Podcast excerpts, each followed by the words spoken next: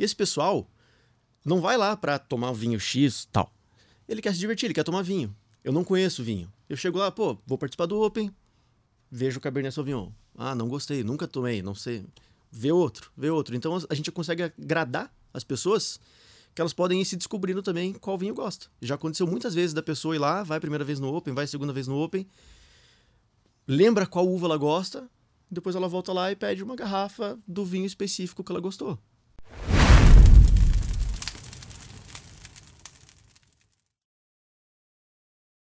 Seja bem-vindo ao Donos de Restaurantes Cast, o maior podcast para donos de bares, restaurantes e também de deliveries. A gente está começando uma nova temporada e agora a gente está começando Donos de Restaurantes na Estrada. Eu vou viajar o Brasil inteiro para conversar com os meus mentorados, para conversar com vários donos de restaurantes, com vários donos de negócios de alimentação. E o primeiro cara que eu escolhi foi o Tiago Moraes, que está aqui comigo, Tiagão, que é um dos proprietários do Pinot Wine Bar. Seja muito bem-vindo ao primeiro episódio dessa temporada, Tiago. Obrigado por ter aceitado o convite e por estar aqui com a gente hoje. Eu que agradeço. Bom dia, bom dia. É... Acho que todo podcast começa com o pessoal falando é uma honra estar aqui, não sei o quê, né? E eu confesso que em casa eu pensei, vou chegar e vou falar que é uma honra estar aqui, né? Ia parecer meio mecânico, mas realmente é verdade, cara. É, uma, é um prazer estar aqui, participar disso, né? É, ser convidado, ainda mais agora que descobrimos que primeiro convidado da Tour Brasil, do Dono de Restaurantes. Muito bom, Tiago. Estou muito feliz também de, vo de, você estar aqui e na sua cidade, né? A gente está hoje em Curitiba. Curitiba foi escolhida a primeira cidade para a gente fazer essa temporada do Donos de Restaurantes Cast. Vamos começar aqui falando do Pinot Wine Bar. Eu sei que é um lugar super acolhedor, super intimista.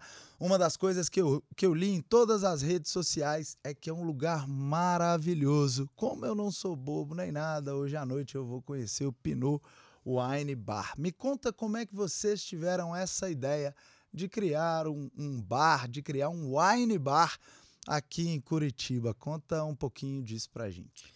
Então, Marani, é, falar para você que a gente. O Pinot está completando um ano e meio agora, a gente inaugurou ele em outubro de 2022, né? É, graças a Deus a gente está tá conseguindo caminhar bem, está conseguindo se estruturar. Hoje em dia a gente já virou um ponto como referência na cidade, né? Um ponto que é referência na cidade. E quando a gente. Eu preciso falar que a gente no Pinot a gente tem quatro sócios. Né? Todos, todos nós temos outros negócios fora do. além do Pinot, né?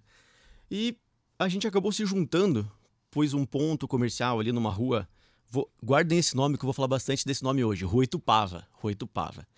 É... Surgiu um ponto para um dos meus sócios na Rua Itupava, ele decidiu pegar o ponto sem saber ainda o que fazer. Primeiramente, ele me convidou, ainda sem saber o que fazer. Eu aceitei, sem saber o que seria. É convidamos mais dois sócios que a gente conhecia já de vida noturna, de outros, outros estabelecimentos. Todo mundo aceitou, sem saber o que fazer. E aí a gente começou a fazer o nosso brainstorm sobre o que faltava na região, o que poderia ser, é, o que casaria com, a, com aquela região em si, o que a gente poderia trazer de novo para Curitiba e como a gente poderia agregar de alguma maneira para a vida noturna da cidade, para a gente não fazer mais um negócio que fosse um negócio, não vou dizer batido, mas não ser mais do mesmo. E no meio dos nossos brainstorms, a gente primeiro pensou em montar. É, quem conhece o Pinot já sabe, quem ainda não conhece está convidado para conhecer, mas é uma casa de dois andares, tem uma piscina na parte dos fundos, então é um móvel bem grande. A gente primeiro pensou em fazer alguma coisa de música brasileira, um pouco mais gourmet ali, trabalhar com, com pratos, com, com drinks, é, um pouquinho mais elitizado, para ser um bar de música brasileira onde o pessoal ficasse sentado. E a gente começou nessa ideia logo uma semana depois que a gente começou a, tra a, a trabalhar ela, a gente abortou porque parece que eu tive uma, uma, uma, uma ideia, porque eu, eu particularmente, pessoalmente, sou consumidor de vinho, gosto bastante de vinho, é o que eu tomo com, com a minha esposa quando a gente sai para jantar tudo mais. Eu tava com muita vontade de trabalhar com vinho e pizza. E na reunião que eu fui levar a ideia do vinho e pizza, meu sócio falou: Pinot Wine Bar. Eu, pô, o cara veio com a ideia que eu tinha tido também, né? E a gente se olhou. Sintonia, hein, cara? Sintonia, hã? E a gente se olhou e gostamos. Gostamos. Ele já veio com o nome e tudo mais. E E de onde E- veio esse nome? Você tem ideia por que ele escolheu o Pinot? a gente. O... Tem bastante wine bar em Curitiba. É, eu não vou ter certeza desse dado, assim, mas Curitiba é uma das cidades com mais quantidade de wine bar, com certeza absoluta. Se até a pandemia a gente já tinha bastante, depois da pandemia explodiu. É, E muitos se, se, se, se caracterizam por nomes de, de uva, nome de regiões de, de, eh, de vinícolas, produtoras de vinho e tudo mais. E a gente acabou indo muito nessa linha, assim. É, e ainda mais pelo Pinot, pelo Pinot Noir, principalmente ser um vinho, um vinho mais leve, um vinho que é mais fácil de agradar, entre aspas, muita gente, é um vinho muito mais, enfim, falei agora, muito mais leve do que outras uvas. A gente pensou, Mais pô, elegante. é, mais elegante também, ele, ele não é um vinho que qualquer um conhece. Então a gente pensou, é um nome que mostra que você está disposto a fazer as pessoas terem um primeiro contato com o vinho, terem um- uma, uma facilidade para entrar no mundo dos vinhos e ao mesmo tempo manter um Pinot Wine Bar. É um nome que transmite é, transmite o que a gente quer transmitir ali com elegância, com glamour, com um ambiente realmente igual você falou no começo, né, acolhedor. Sim. Você estava falando agora da, da uva Pinot Noir e ela tá na minha top 3. Eu adoro um bom Pinot Noir. É, Pinot Noir de bom gosto é, é sempre é sempre incrível na minha visão. Então o nome acertou em cheio na minha visão. O que, que você acha que, que fez com que você se tornasse em destaques em Curitiba? O que, que destaca o Pinot? O que, que o, o cliente, o, o consumidor, o que, que as pessoas que vão ao Pinot Wine Bar encontram que eles não encontram na concorrência, na sua visão? Olha, Marcelo, a gente, hoje em dia, com um ano e quatro meses de, de bar rolando, né? A gente já passou por algumas trocas de cardápio. Hoje eu tenho certeza absoluta para falar que o nosso cardápio, no nosso segmento, é um dos melhores em variedade, em qualidade, tanto em qualidade de preparo quanto qualidade de insumo, qualidade de, de cuidado. A gente sabe que não é só não é só o profissional, não é só o insumo em si que vai fazer a comida. A atenção, o carinho que você prepara pesa muito e a gente cuida muito disso. É, eu tenho um cardápio assinado hoje por três chefes. Uau. São um chefe, ele é presidente da Federação Italiana aqui de Curitiba. Outro chefe foi premiado pelo Prêmio Bom Gourmet aqui de Curitiba, que é um prêmio que ele é feito pelo Instituto Bom Gourmet. Ao longo dos últimos X anos, ele ganhou quatro vezes, então ele é um dos chefes que assina o nosso cardápio. E outro chefe que assina o nosso cardápio é o chefe que trabalha para mim. Ele tem a maioria dos cardápios, do, a maioria dos pratos do cardápio são são assinadas por ele. Um abraço, Diego, inclusive. É, fora isso, eu acho que assim, o mínimo que a gente pode oferecer conversando, eu como bom aluno do, do, do Marcelo, do portal, DDR, há três anos já, não é só comida que a gente vende, né? É, a gente tentou se diferenciar da nossa concorrência, tendo uma carta de vinhos muito grande em comparação com outros concorrentes aqui de Curitiba. É, a grande maioria dos wine bars aqui de Curitiba são menores, não, não são para 500 pessoas, 600 pessoas. A gente, inclusive, é o maior. A gente tem capacidade para 230, 240 pessoas. Tem uma adega com 150 rótulos de vinho diferentes. Mas o nosso grande diferencial que fez a gente cair no gosto da galera logo depois que a gente inaugurou foi o fato da gente fazer open wine todos os dias. O que, que é o open wine? O open wine é um, é um- ele é um produto do cardápio, então você chega, você escolhe se você quer participar do open wine ou não. Você paga um valor X, esse valor varia, né? De, durante a semana e no final de semana. E ao longo da, de quatro horas, normalmente das 18 até as 22, você pode consumir vinhos à vontade. São vinhos que a gente separa por dia, né? Então, todo dia eu tenho lá três opções de tinto, tenho opção de vinho branco, tenho opção de vinho rosé, tenho espumante, e o cliente bebe isso à vontade. É, qual que é a vantagem? Eu, eu preciso fazer uma pausa por aí. Se tem um open wine, eu já sei o que, que eu vou escolher no cardápio. Não tem erro. Se tem open wine, meu Deus, Tiagão, se prepara que eu vou chegar cedo, hein? Vou ter Mas que pedir então- pra botar um Pinot Noir no Open Wine hoje, então. Tiago, então você acredita que um grande diferencial foi o open wine? Eu acredito também, cara. sem dúvida nenhuma. A pessoa já ir pro, pro Pinot Wine Bar, sabendo ali, tendo uma ideia do que ele vai gastar é, consumindo vinhos. Isso é uma coisa muito importante, a maioria dos empresários não sabe. Por exemplo, eu trabalho com um rodízio que a gente chama de rodízio premium na minha pizzaria. Então já tem bebida incluída, já tem as pizzas incluídas, tanto as pizzas tradicionais, especiais, as pizzas doces.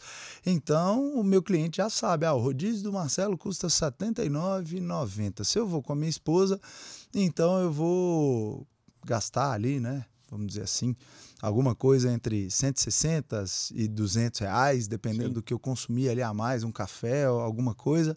Isso é muito importante e a maioria das pessoas acaba não dando importância para isso. Eu acho um baita diferencial competitivo. Mas você estava me contando, pode continuar.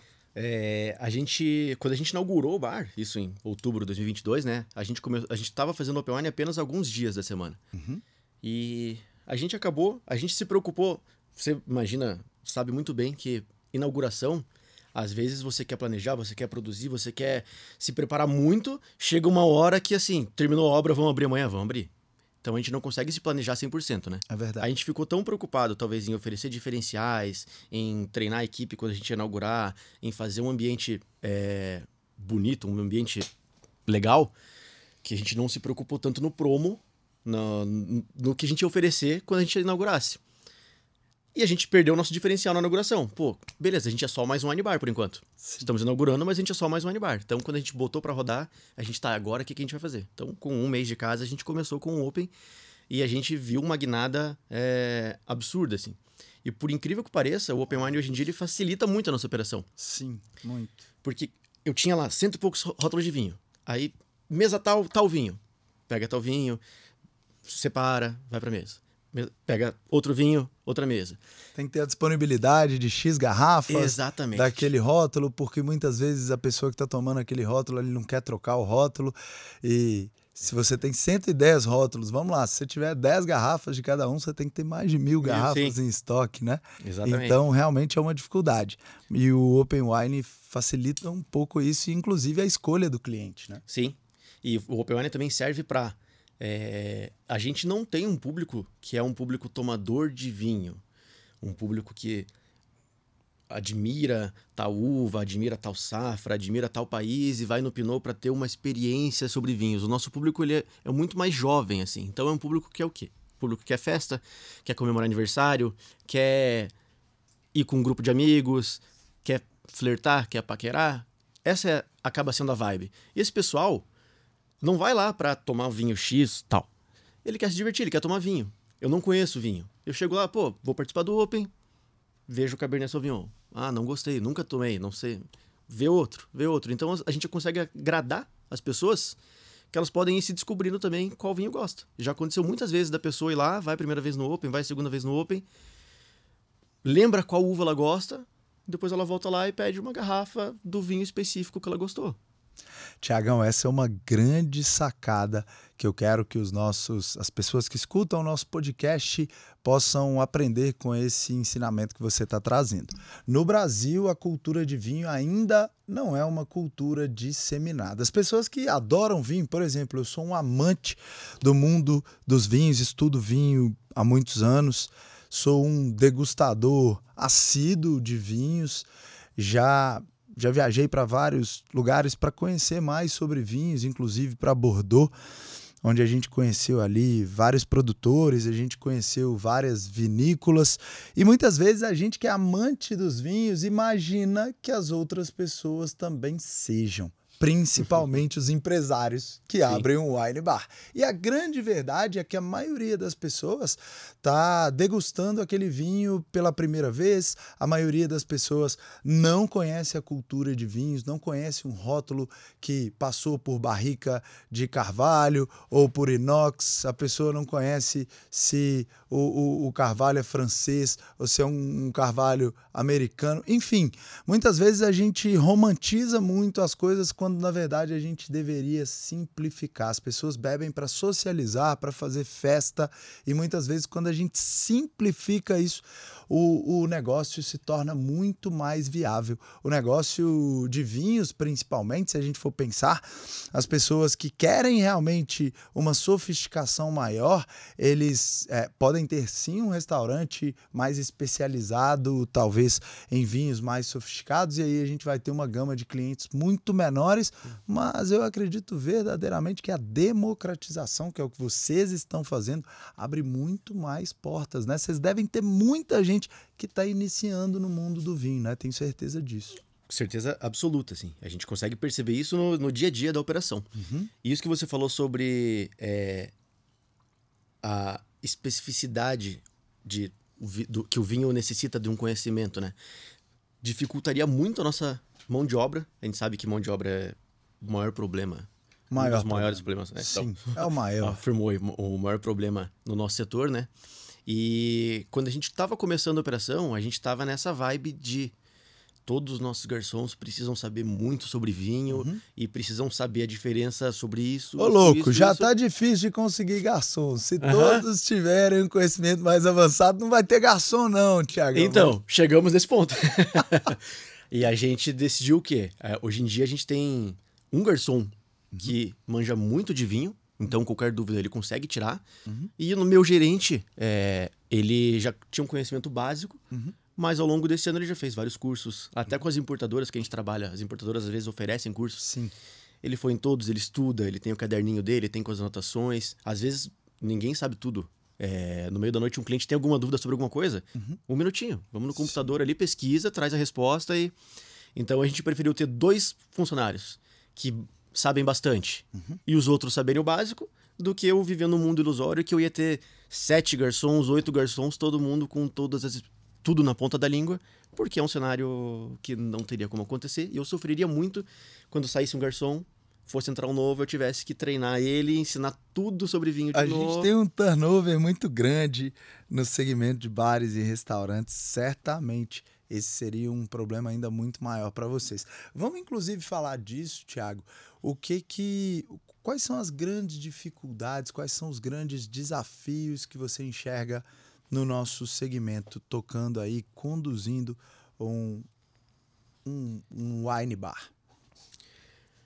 Olha, vou falar disparado. Primeiro ponto, mão de obra, com certeza. É, infelizmente, a gente vive numa, numa categoria. Eu não sei qual é, qual é a, a, a, faixa etária ou o perfil, por exemplo, dos funcionários que você trabalha. Eu trabalho com muita gente jovem, assim. Eu também. É, inclusive, em Fortaleza, lá vimos o, o, Igor falar daquela aula, né? A apresentaçãozinha dele tá guardada no meu celular, de vez em quando eu vejo lá antes de contratar. É, mas a gente sabe que o pessoal, quando está iniciando, muitas vezes está se descobrindo. Ah, nunca trabalhei, vai ser meu primeiro emprego. A pessoa não sabe o que esperar ela. Às vezes a pessoa desiste, tem que recontratar. É, funcionários, pessoas que simplesmente, às vezes, é, é nem todo mundo está alinhado com os valores, com a cultura, com tudo da empresa. Infelizmente, às vezes você tem que desligar uma pessoa ou outra, não porque ele é um mau funcionário ou por, porque ele te roubou. Somente por trabalhar com pessoas mais jovens, a rotatividade acaba sendo maior. Eu não gosto particularmente tanto para a vibe do Pinot, como a gente acaba atendendo um público mais jovem, um público mais descolado, de trabalhar com funcionários de uma idade mais avançada. Isso por quê? Porque os funcionários da idade mais avançada já têm os vícios deles, já têm as, as, as toda a, a, a experiência boa e ruim que traz na bagagem, né? E a gente gosta de fazer o Pinot funcionar da nossa maneira. Eu gosto muito de. Eu também Isso... tenho esse perfil, Thiago. Eu também prefiro treinar os meus colaboradores. Eu prefiro muito mais pegar uma pessoa sem experiência e, e ir lapidando. É uma coisa que a gente acaba demorando mais para fazer com que o colaborador chegue ao ponto que, que a gente considera ali é, bom, né? Nem quero dizer aqui de um ponto ótimo, mas um ponto ok.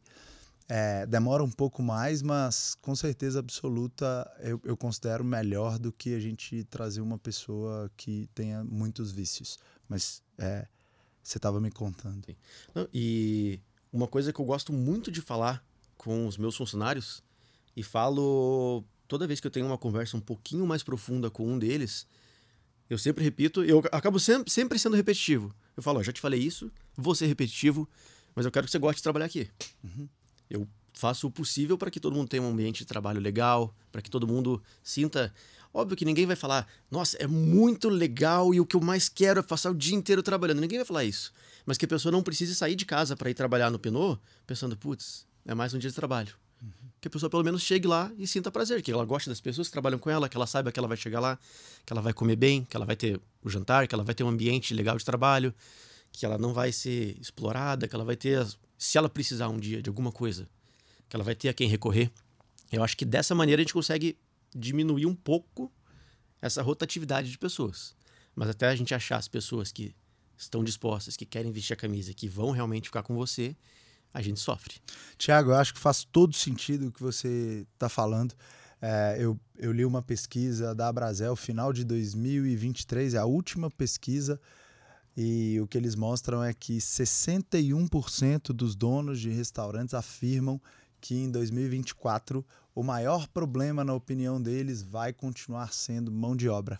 Eu, dentro dos meus estudos, sou até um pouco mais ousado em dizer que, na minha visão, nos próximos 10 anos, o maior problema disparado vai ser a mão de obra. Quem conseguir resolver isso de uma maneira que minimize os impactos e os problemas é quem vai sair na frente. Você estava citando, né? Eu, eu acabei nem contando aqui para os nossos ouvintes que o Tiagão é membro do DDR Master, faz parte do meu grupo de elite dos, dos empresários que trabalham diretamente comigo. E lá no DDR Master a gente teve uma grande palestra de um cara que tem mais de 400 funcionários e afirmou para a gente que o menor problema que ele tem é a mão de obra. Todo mundo ficou perplexo ali no primeiro momento, todo mundo ficou assustado e eu tenho que confessar, inclusive eu, falei: meu Deus, o que, que o Igor vai vai arrumar aí dizendo que a mão de obra é o menor problema dele e a gente conseguiu ver que com estratégias simples,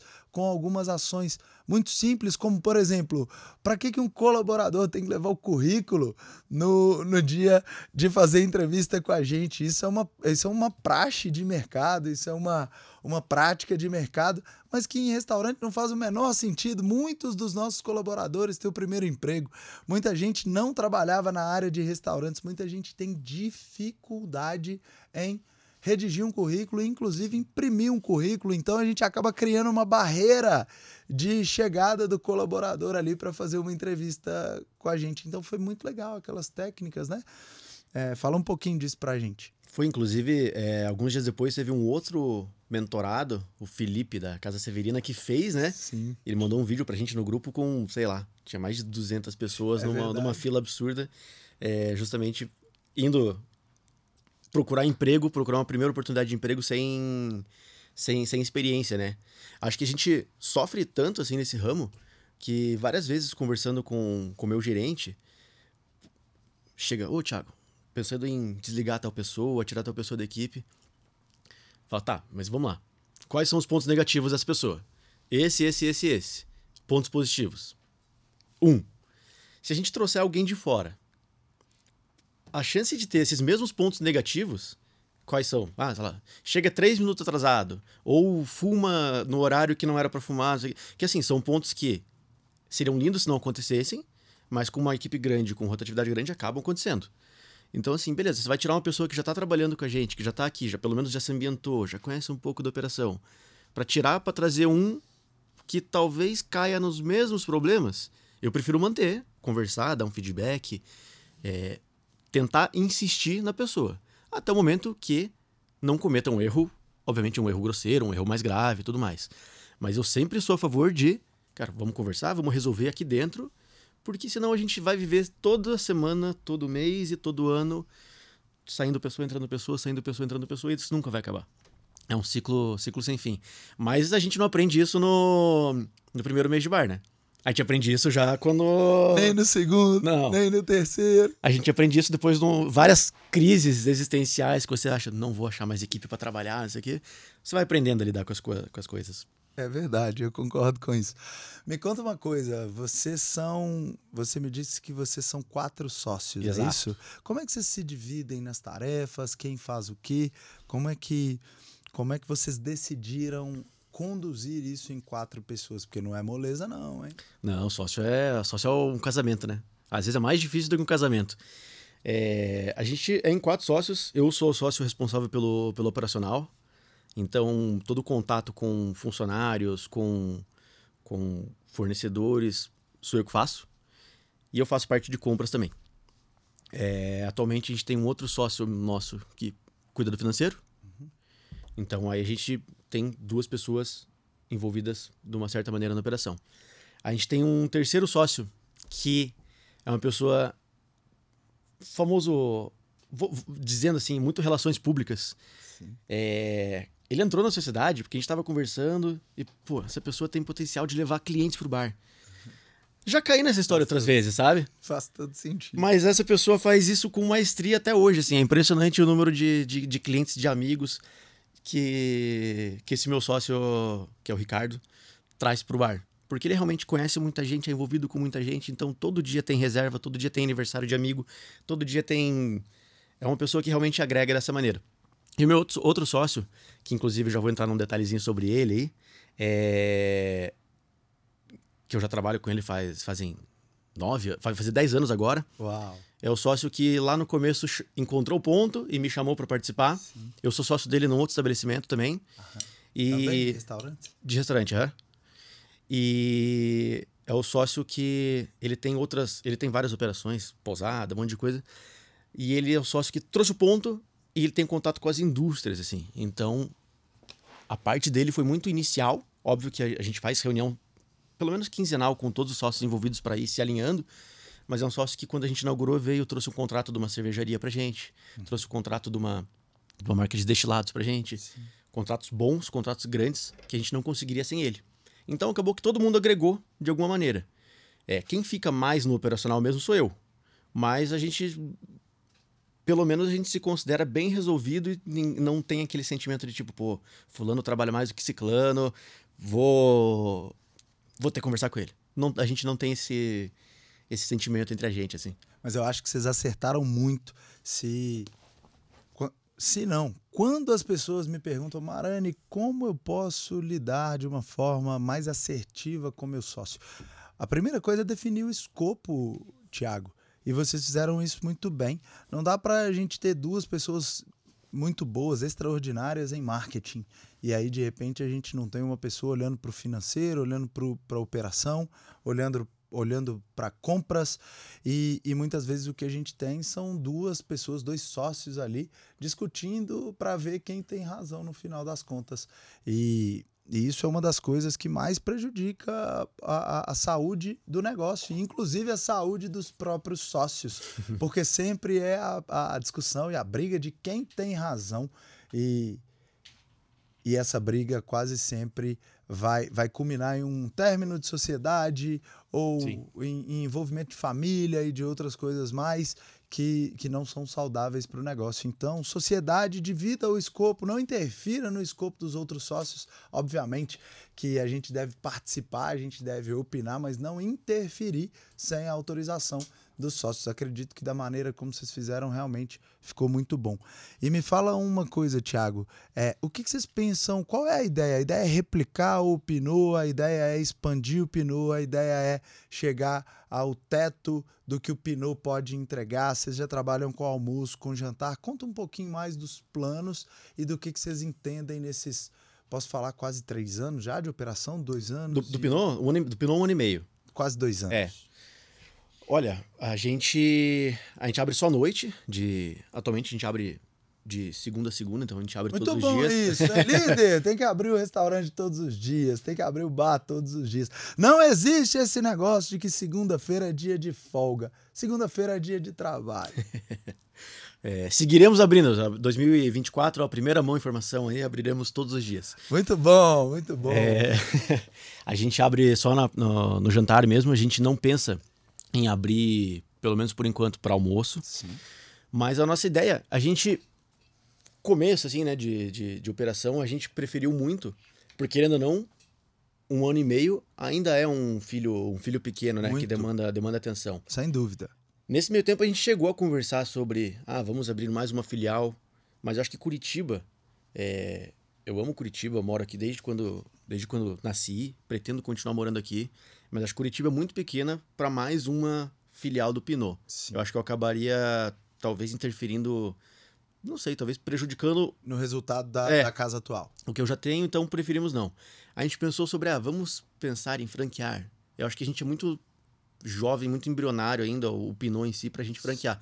Ah, vamos franquear como? Se a gente só tem uma unidade com um ano e meio. Sim. Acho que a gente precisa um pouco é, ter mais dados, mais uma, uma, uma linha de, de, de faturamento, de resultado, de padrão, de padronização, para que assim a gente consiga pensar nisso. É um plano futuro? É um plano futuro. Sim. Mas se a gente fosse botar isso em prática, a gente já conversou sobre isso, era fazer para outras cidades. Sim.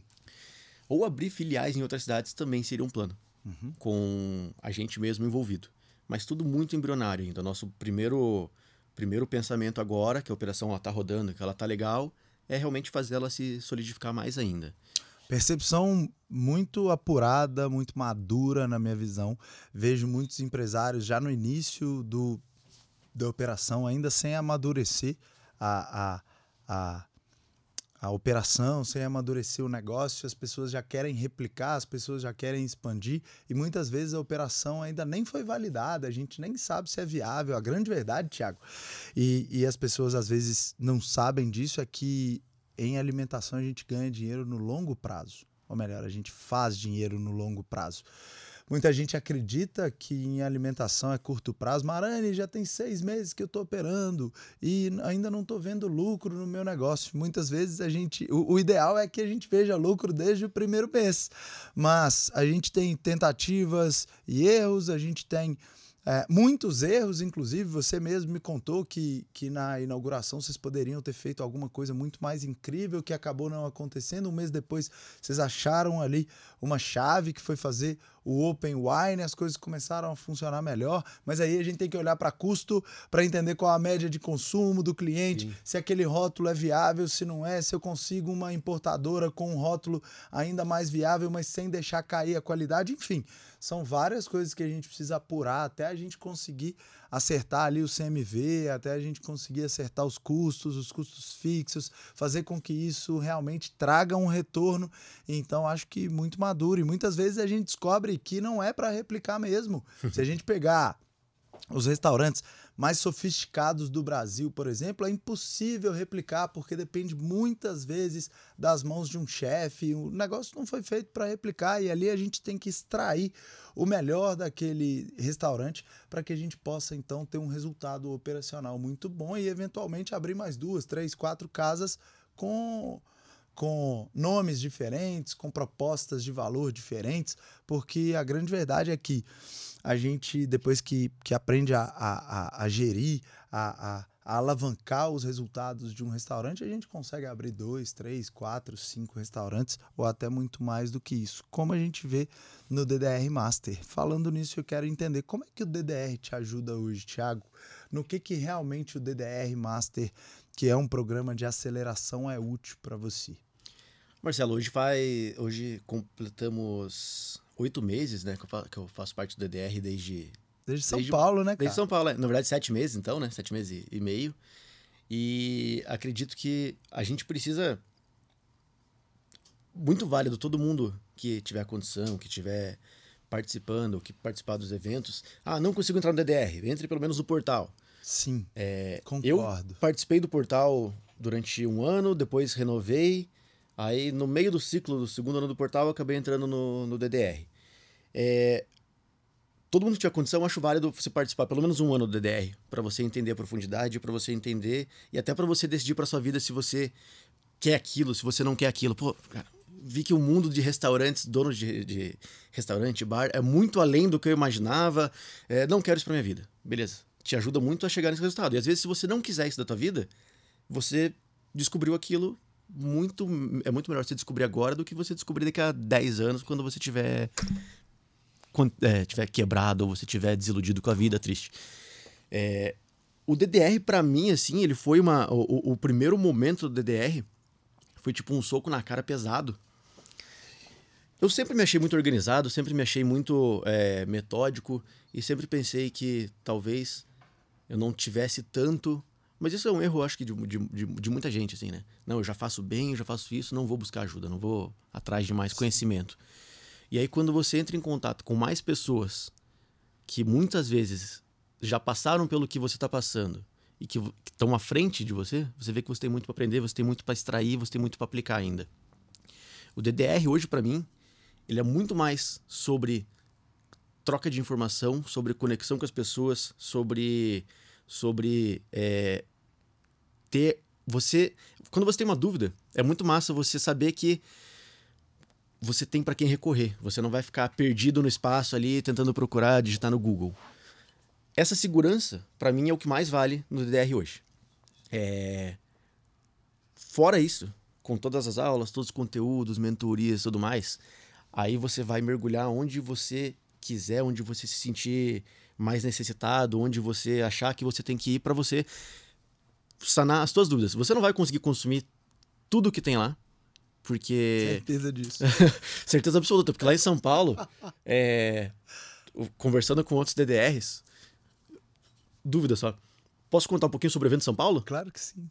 Que depois, eu não sei se depois faz, é, contextualiza com a conversa ou não, né? Sim. Mas o que aconteceu em São Paulo? Começou lá a falar sobre o DDR e tudo mais, não sei o quê, né? E, e entregaram as fichas, as fichas para você aplicar, para você ver se você estava apto a, a participar do DDR, né? Cara, fui no meu cantinho, preenchi minha ficha, botei embaixo do braço, fui lá fora, porque teve um intervalo logo depois. Todo o DDR que passava na minha frente, eu perguntava: me dê em 30 segundos um motivo para não participar do DDR. Eu perguntei para umas 15 pessoas no intervalo. E nenhuma das 15 pessoas falou nenhum motivo para não entrar. Verdade isso? De verdade, isso juro. Você nunca tinha me contado isso? Não. Que legal. Foi e daí eu tava com um rapaz é, que eu conheci lá no evento, um rapaz de Minas Gerais, que ele não entrou pro DDR e tal. Sim. Ele viu que eu tava preenchendo a pastinha e falou, cara, você tem certeza? Eu falei, pô, acho que sim. Voltei do intervalo, falei, cara, eu vou entrar. daí ele, mas por quê? Eu expliquei, contei isso pra ele, ele falou, cara, você, você perguntou para todo mundo. E ninguém disse um A. É... Teve, eu, eu, sou muito ruim de guardar nomes, assim, mas teve um rapaz que me falou que tá, ele tava junto com a Fer na hora. Eu perguntei para ele, falei, cara, me dê um motivo para entrar no DDR. Dele, não entrar? Cara, não tem. Entra.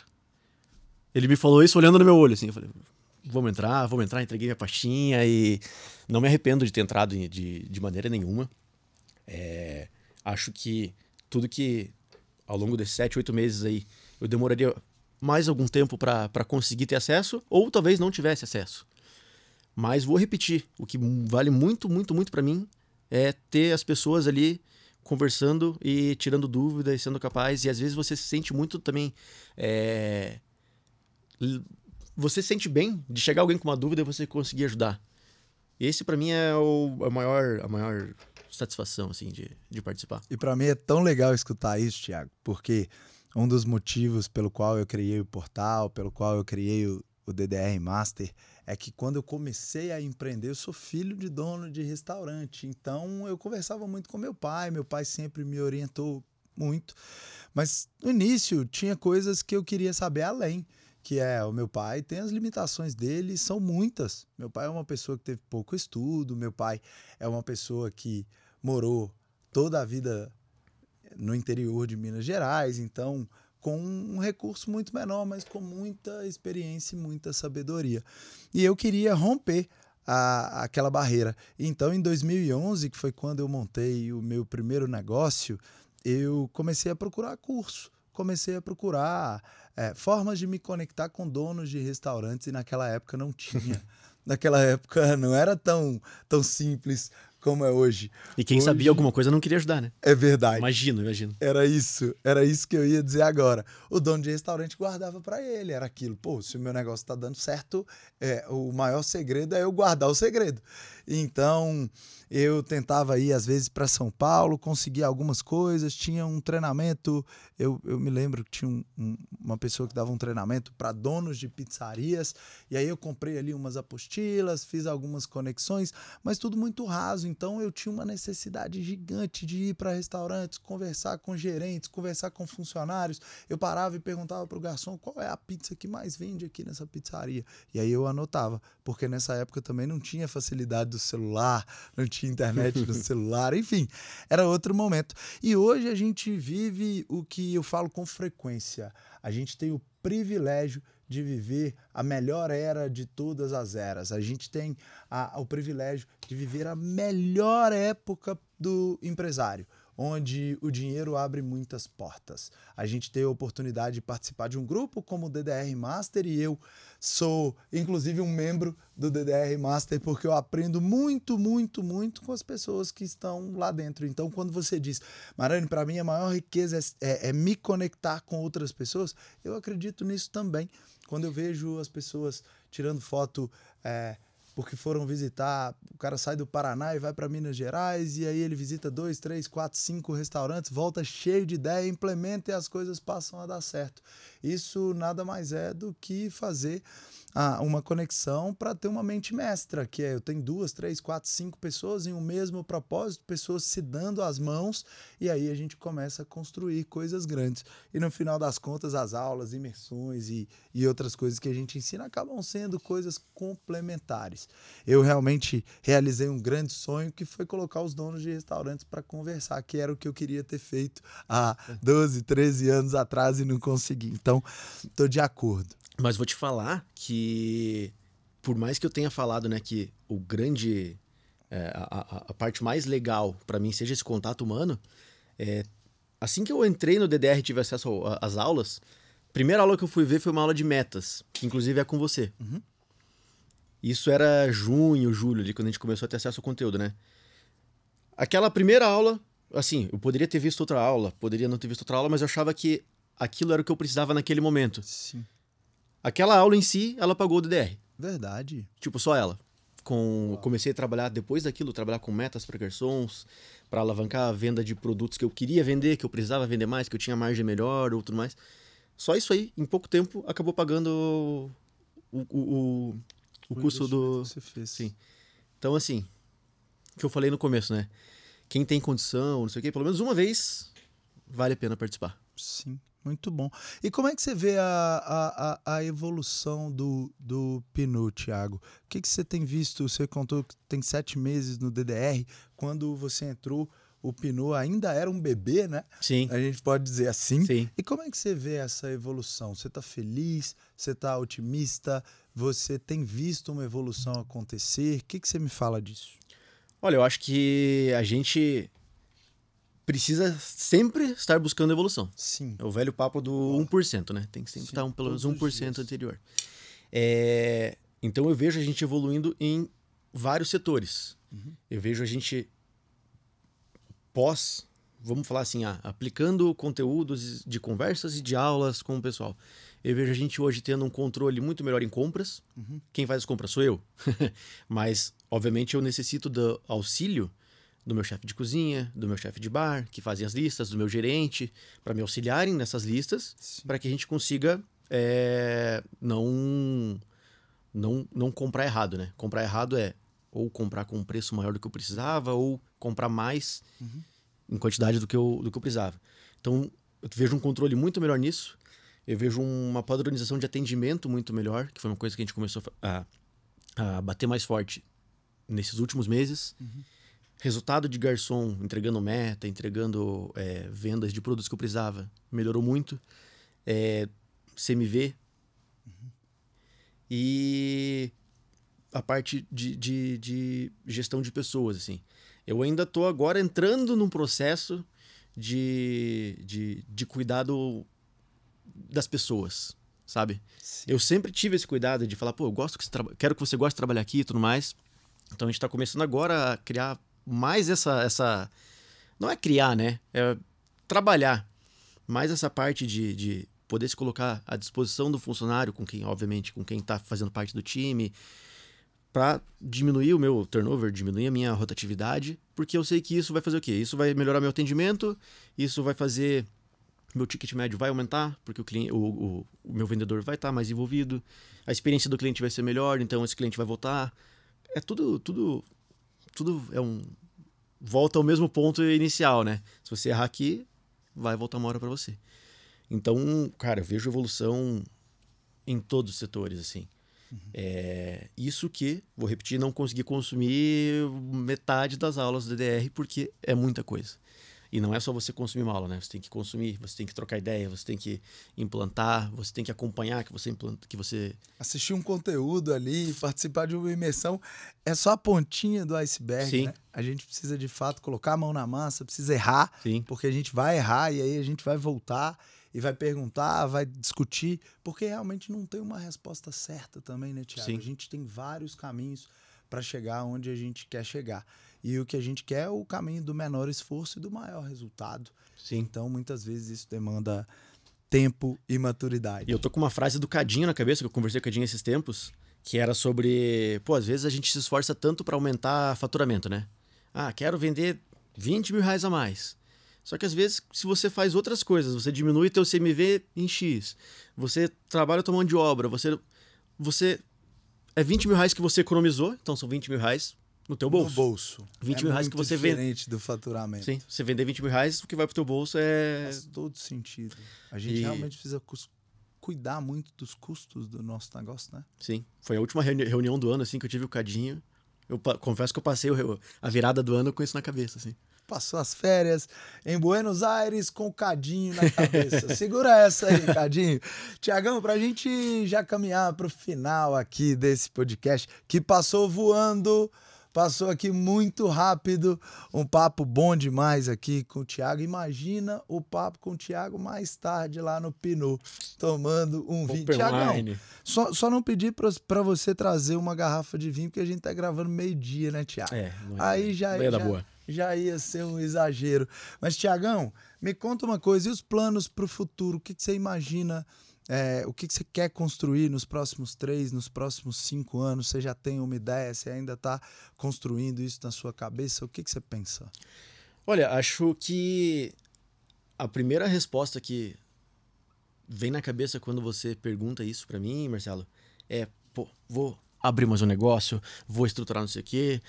E a gente só foca em trabalho, né? É verdade. Tipo, pensando assim, eu quero ser pai. Eu também. É, é, acompanho a sua saga, hein? é, quero ser pai. Acho que hoje, igual eu falei, tenho, tenho outros, outros negócios, né? Há dois anos atrás, eu jamais me imaginaria podendo ser pai. Por quê? Porque a minha operação tava uma bagunça. Sim. Tava confusa, eu era, eu era necessário estar na operação. É, eu não, não conseguiria me dedicar a nada fora daquilo. Sim. Hoje em dia, não. Hoje em dia, eu tenho um gerente, tenho uma equipe, tenho todo mundo que consegue fazer o bar rodar. Sim. E eu consigo não estar presente 100%. Acho que isso, é, boa parte disso é reflexo de, de ter colocado em prática algumas coisas do, do, do DDR. Que legal. Com certeza isso. absoluta. Então, acho que muito mais do que ter planos hoje em dia de vou expandir, vou franquear, vou abrir uma filial em Santa Catarina, não sei o quê. Cara, eu quero ter qualidade de vida. Muito que é uma coisa que faz anos que eu não, não, não, não tinha, assim. Então, quero, obviamente, né? A gente tem que cuidar dos negócios que a gente tem, a gente tem que cuidar, a gente tem que ficar de olho. Mas estou muito mais no momento de fazer as coisas rodarem bem e, pô, vou viajar com meus pais, vou ter filhos. Esses, esses são os pontos dos próximos dois anos, mas vamos ver. Esse é o pilar lá no DDR que a gente chama de a felicidade do dono. Eu realmente acho que a gente tem que olhar para isso com muita seriedade, porque isso nos ajuda muito a ter disposição para fazer outras coisas, para criar outras coisas. A gente precisa dessa satisfação, dessa felicidade, dessa prosperidade, de ter tempo de qualidade para fazer o que a gente gosta. Então, tamo junto. Que bom que você está tendo esse tempo. Eu também estou olhando muito para isso da minha vida. Então, a gente está totalmente em sintonia aqui, Tiagão. Tiago, e agora para a gente encerrar, deixa uma mensagem, inclusive para as pessoas conhecerem o Pinot. Deixa o Instagram do Pinot, deixa o, o, o como é que as pessoas falam com você.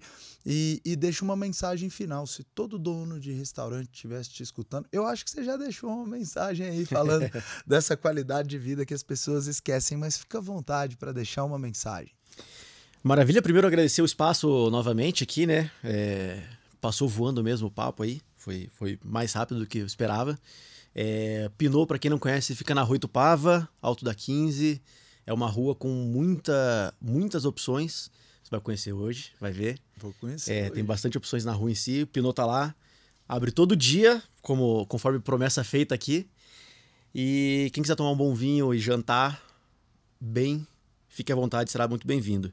E para você, dono de restaurante aí que tá dono de bar, restaurante que tá tá ouvindo, se você tiver oportunidade, conheça mais ali o trabalho do, do, do portal.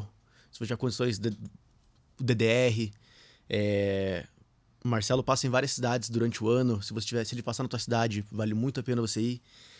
Evento de São Paulo vale a pena demais. Vamos estar tá junto lá esse ano. Estarei lá, estarei lá. E acho que é isso, gente. Foquem em ter resultado. É legal. É legal você estar tá envolvido 100% na operação, é legal você saber tudo o que está acontecendo, mas às vezes é legal você pensar que 100% da vida não pode ser trabalho. Eu tava quase caindo nessa, consegui, com ajuda, conversa e com terapia, é, entender que às vezes a gente precisa. A qualidade de vida faz a gente ter resultados melhores no trabalho. Senão chega uma hora que a gente não consegue mais dar conta. Então é isso, pessoal. Assim terminamos o primeiro episódio dessa temporada Donos de Restaurantes na estrada, aqui com o Tiagão do Pinu Wine Bar. E para você que ficou até o final, eu te vejo no topo. Valeu, galera. Tchau!